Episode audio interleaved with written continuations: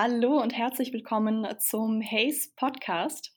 Heute mit dem Thema lebenslanges Lernen. Wir haben zwei sehr interessante Gäste an Bord. Einmal Frau Dr. Jutta Rumpf. Herzlich willkommen.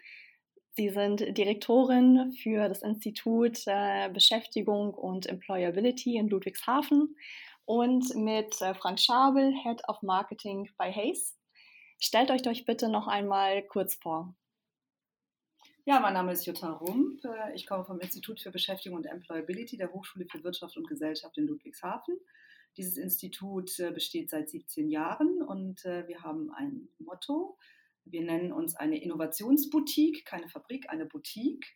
Und gleichzeitig denken wir Zukunft. Und äh, das heißt, wir beschäftigen uns mit Zukunftsfragen, wir erforschen Zukunftsthemen und, was glaube ich etwas ist, wir probieren auch alles aus.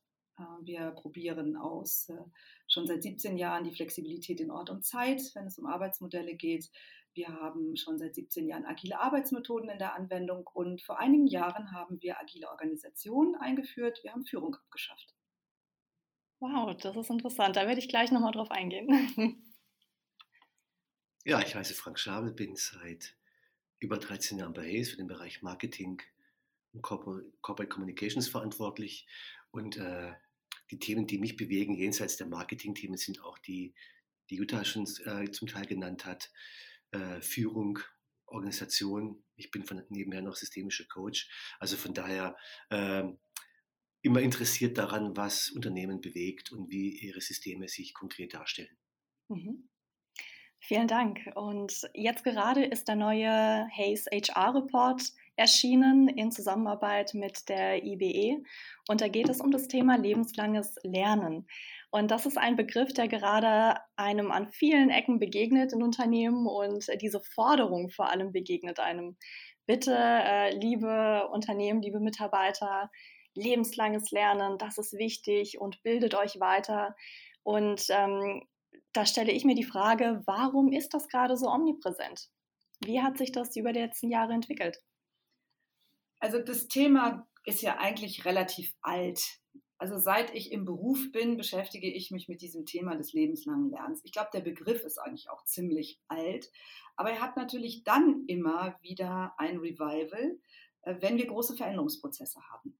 Also wenn alles in bestimmten Bahnen läuft, dann sollte man natürlich sich auch immer wieder quasi, sollte man immer wieder an der Beschäftigungsfähigkeit arbeiten, an der Jobfitness. Aber wenn wir große Veränderungsprozesse haben, dann ist das extremst wichtig, weil sich Tätigkeiten verändern, weil sich Jobprofile verändern, weil sich die Rahmenbedingungen verändern, die Organisation anders aufgestellt ist, ähm, die Strategie eine andere ist und mit, andre, mit anderen Worten alles in Ungleichgewicht gerät. Und da kommt es vor allen Dingen darauf an, dass man die Kompetenzen und Qualifikationen braucht, die es eigentlich für die Zukunft auch notwendig macht. Und das sind nicht nur fachliche, sondern auch soziale und Methodenkompetenzen.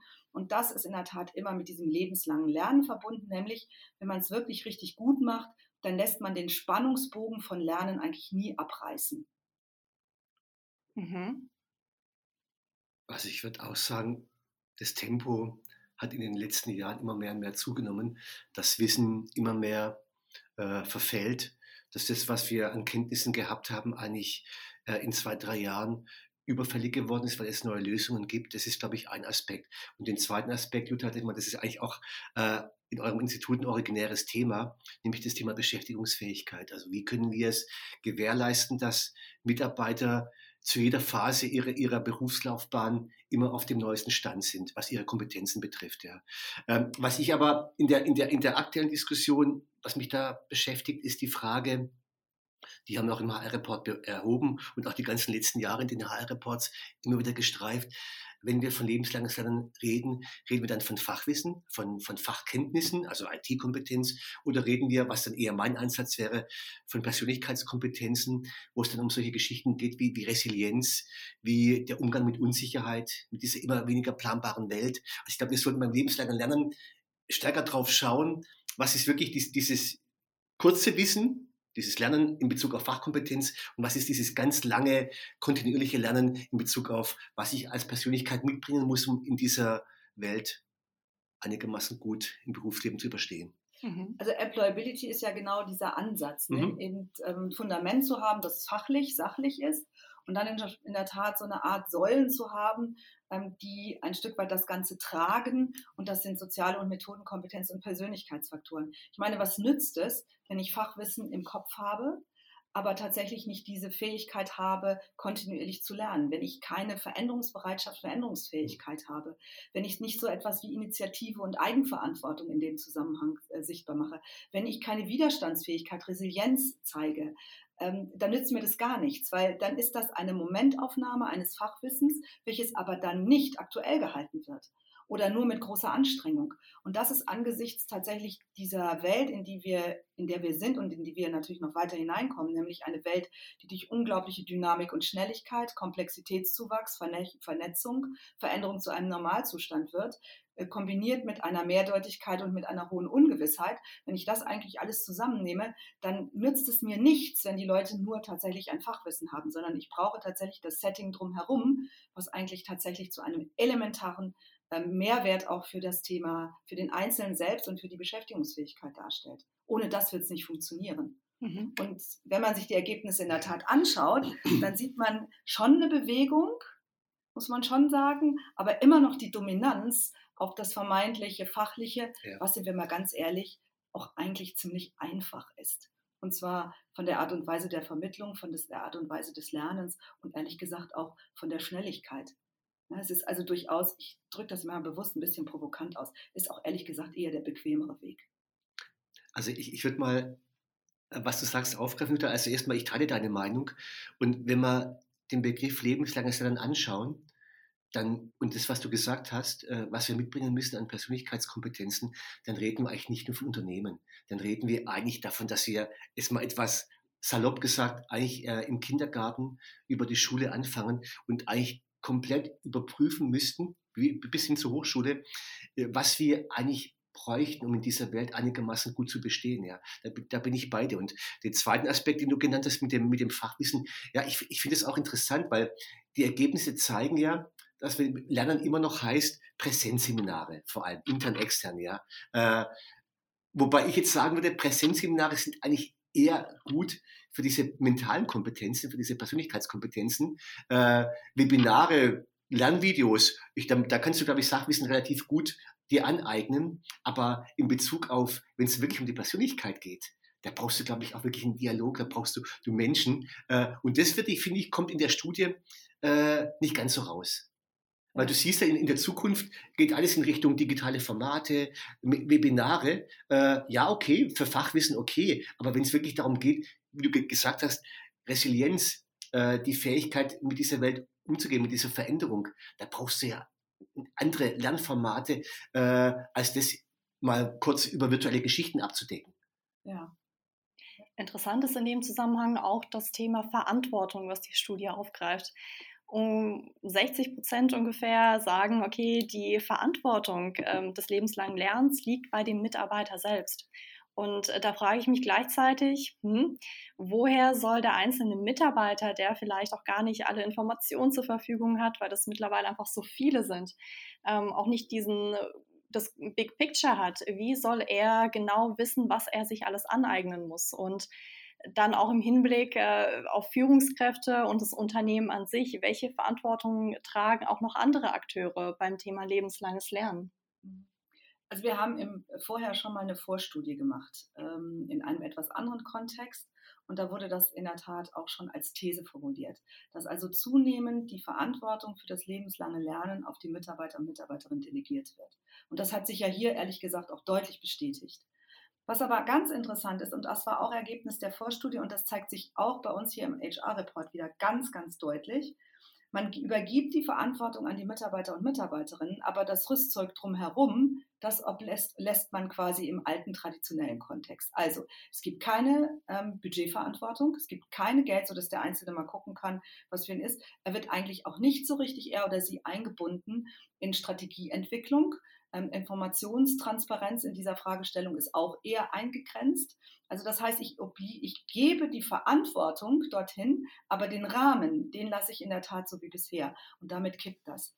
Eine weitere wesentliche These, die auch sehr, sehr offensichtlich wird, ist, dass ähm, Mitarbeiter und Mitarbeiterinnen an der einen oder anderen Stelle auch dann allein gelassen werden, so nach dem Motto, du hast jetzt die Verantwortung, sieh zu, Während die Führungskräfte, wenn es um deren Lernkontext geht und wenn es um deren Lernstrategie geht, die bekommen natürlich auch die Verantwortung dafür, ist gar keine Frage, also für sich selbst. Aber für die wird dann ein hochprofessionelles Führungskräfteentwicklungsprogramm entwickelt.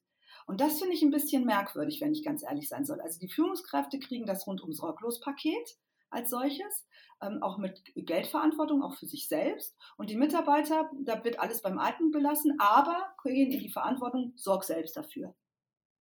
Und da sehe ich so eine kleine Spaltung, um es mal nett zu formulieren. Und wenn ich es ein bisschen provokanter formuliere, dann sehe ich da erhebliche äh, Polarisierungstendenzen. Mhm. Also ich, ich würde mal, nur mal, nur mal äh, warum das Individuum äh, für die eigene Lernkurve verantwortlich ist.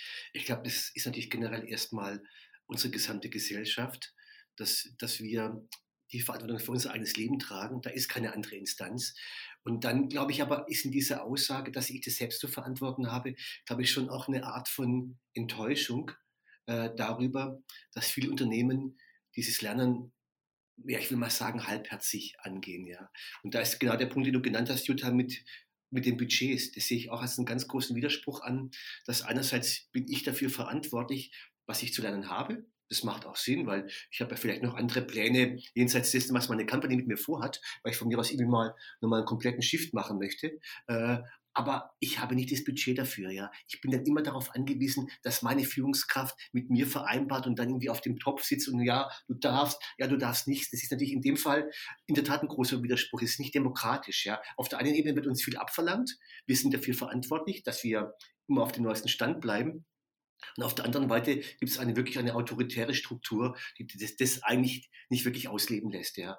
Von daher, um das mal von, von mir zu sagen, ich habe das äh, schon seit ich im Berufsleben bin, immer wieder eigene äh, Fortbildungen gemacht, äh, bewusst, weil ich mich da auch freimachen wollte von irgendwelchen Verpflichtungen äh, Unternehmen gegenüber. Und wir hatten äh, vor, vor drei, vier Jahren mal Wissensarbeiter befragt und da war das, kam es auch ganz klar raus, es ist eigentlich meine private Angelegenheit. Was sind eure Erfahrungen im Hinblick auf die äh, Unternehmen selber, welche Strukturen sollten sie eigentlich schaffen, um das Thema lebenslanges Lernen im Unternehmen stärker zu verankern? Also nicht nur ähm, von den Bildungsmöglichkeiten her, sondern auch von der Kultur an sich.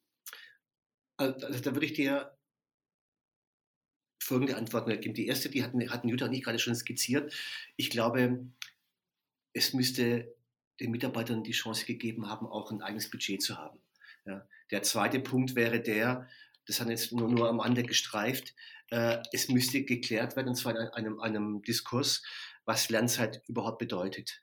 Und der dritte Punkt äh, ist, da hast, da hast du recht, Marina, ist in der Tat die kulturelle Dimension, jenseits der, der strukturellen Dimension. Und die sagt natürlich, wie offen ist eine Company? Für mich wäre es, für mich ist für eine Lernkultur unabdingbar, dass ich das Ohr an den Kunden habe dass ich meine Synapsen in Richtung Gesellschaft ausgerichtet habe und äh, eine Kultur habe, die das, was sich außen tut, bei meinen zentralen Zielgruppen auch wirklich äh, äh, diskutiert und, und, und aufgreift, ja. Und dann wiederum in, in einem interaktiven Prozess äh, dazu nutzt, um die Company vor, voranzutreiben. Also ich glaube, Kultur ist, spielt schon eine große Rolle und trotzdem brauchen wir einen strukturellen Rahmen, wie die Budgetfrage zu klären, wie was ist wirklich Lernzeit.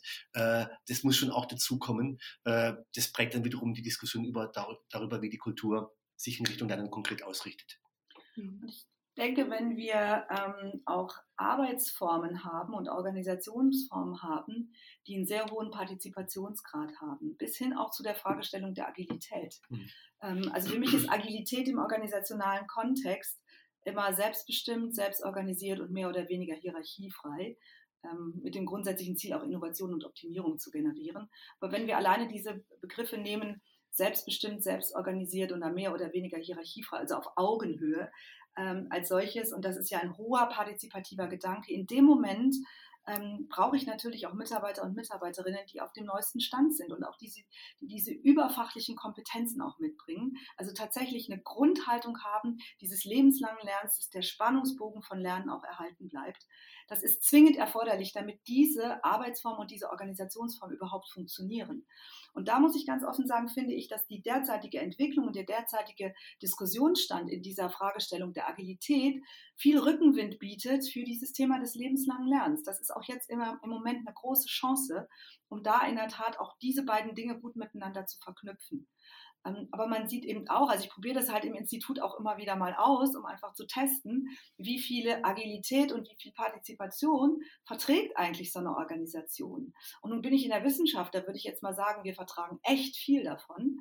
Aber ähm, das ist natürlich auch schon auch sowas wie eine Drucksituation, ne? immer permanent jeden Tag zu gucken, ob ich auf dieser Höhe des Balles bin. Und eigentlich kann ich mir gar nicht leisten, fünf Minuten einfach mal mich zurückzulehnen und zu sagen, jetzt verschnaufe ich doch mal ein halbes Jahr und dann gebe ich mal wieder Gas, sondern in dieser Logik, ähm, dieser Arbeitsform in der Kombination mit lebenslangem Lernen bedeutet das, das wie ein Durchlauferhitzer zu betrachten.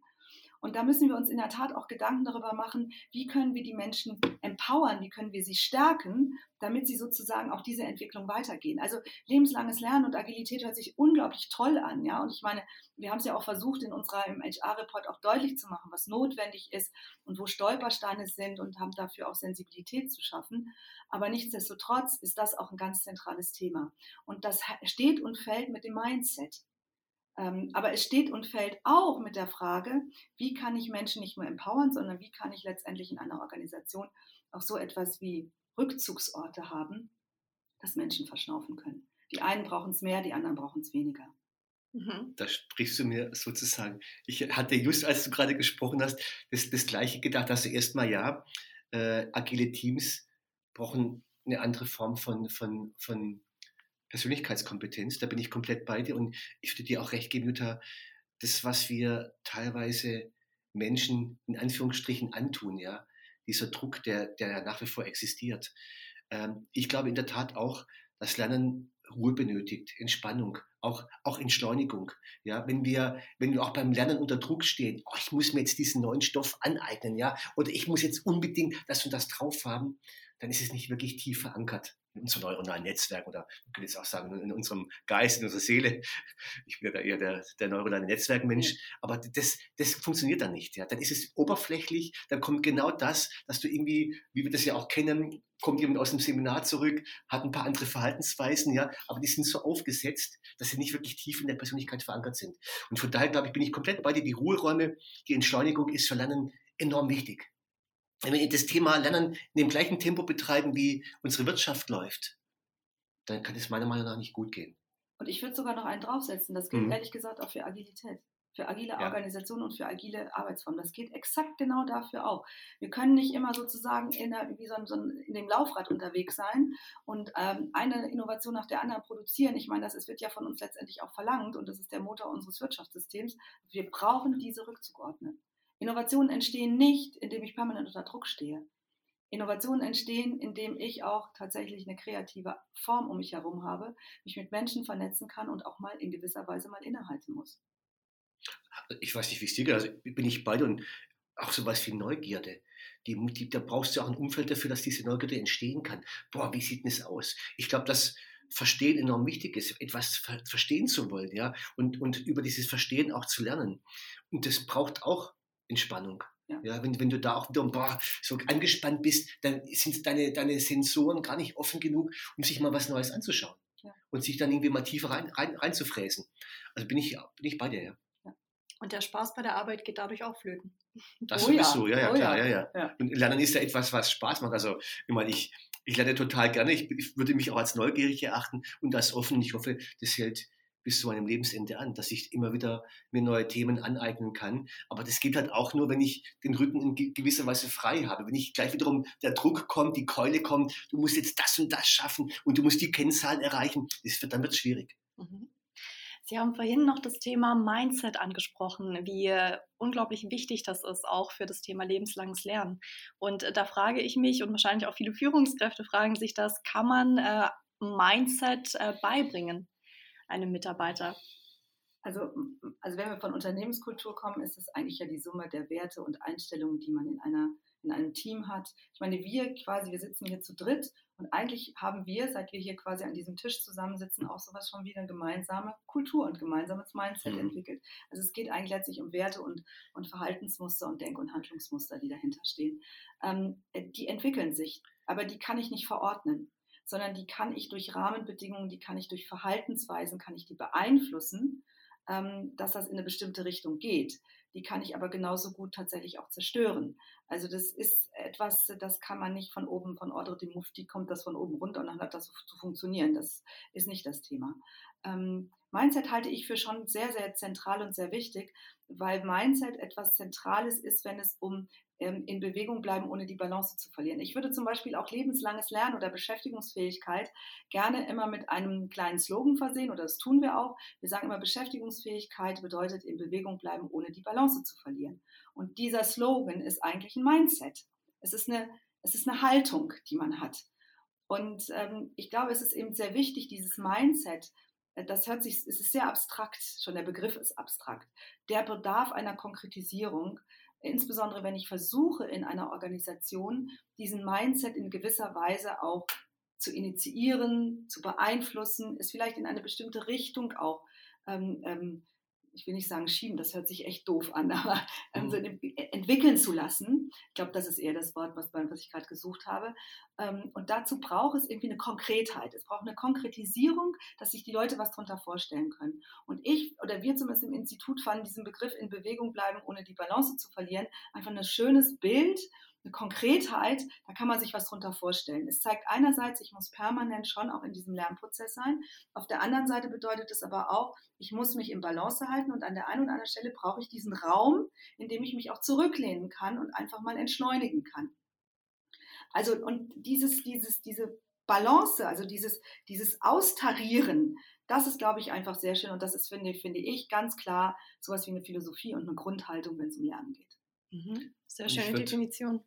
Und ich würde noch einen draufsetzen. Also erstmal finde ich euren Spruch hervorragend, weil er wirklich zwei Begriffe kombiniert, die ich für unser Leben als relevant erachte, nämlich Bewegung und, und Balance.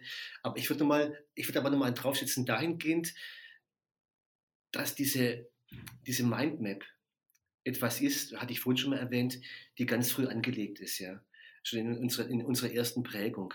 Und von daher würde ich das Thema sehr groß betrachtet sehen und, und mir wirklich die Frage stellen, ob die Art und Weise, wie wir Kinder durch unser Bildungssystem schleusen, der richtige Weg ist. Ja. Also ich meine, wenn, wenn wir davon reden, wir müssen mit Unsicherheit umgehen, mit einer hohen Veränderungsbereitschaft. Und wir haben dann strikte Lernpläne, wo alles genau geregelt ist, was ich zu haben, was ich, was ich äh, zu leisten habe dann ist es sicherlich nicht etwas, wo ich, wo ich lerne, irgendwie äh, mich selbst zu organisieren im Sinne von agilen Teams oder wo, wo ich äh, die Kompetenz mir aneigne, immer wieder mit Veränderungen, mit neuen Situationen umzugehen.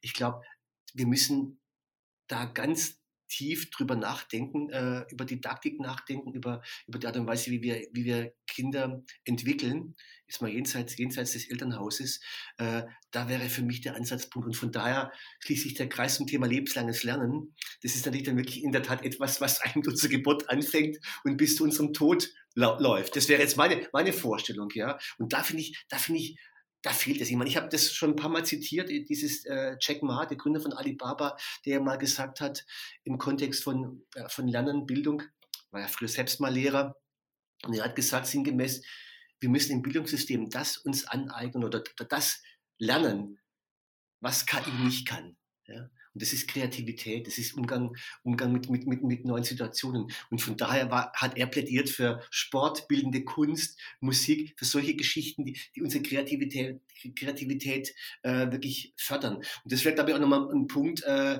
in Sachen lebenslanges Lernen, dass wir natürlich auch darüber nachdenken müssen, wie sehen wir das Thema künftig oder eigentlich schon heute in Relation zu KI, zu Deep Learning, zu Machine Learning. Ja? Das ist ja auch eine, eine Form von Lernen, äh, auf die wir antworten müssen. Denn die, diese Maschinen, die lernen, werden, müssen an, oder die lernen anders als wir.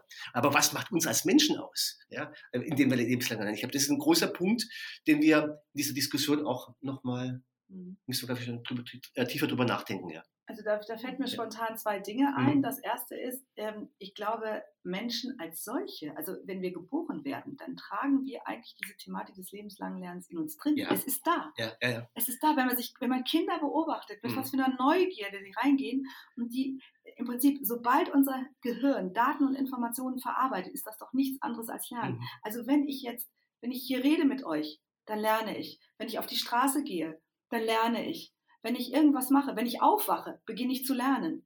also mein ganzes Leben ist eigentlich biologisch gesehen ein ausschließlicher Lernprozess. Da muss man sich doch einfach mal klar werden, dass das so ist. Ähm, das ist das Erste. Und das Zweite, was mir eingefallen mhm. ist, gerade mit dem, was du gesagt hast, ist, ich glaube, gerade in Zukunft kommt es extrem darauf an, ähm, dass ich nach meinen, dass ich meine Stärken und Talente kenne.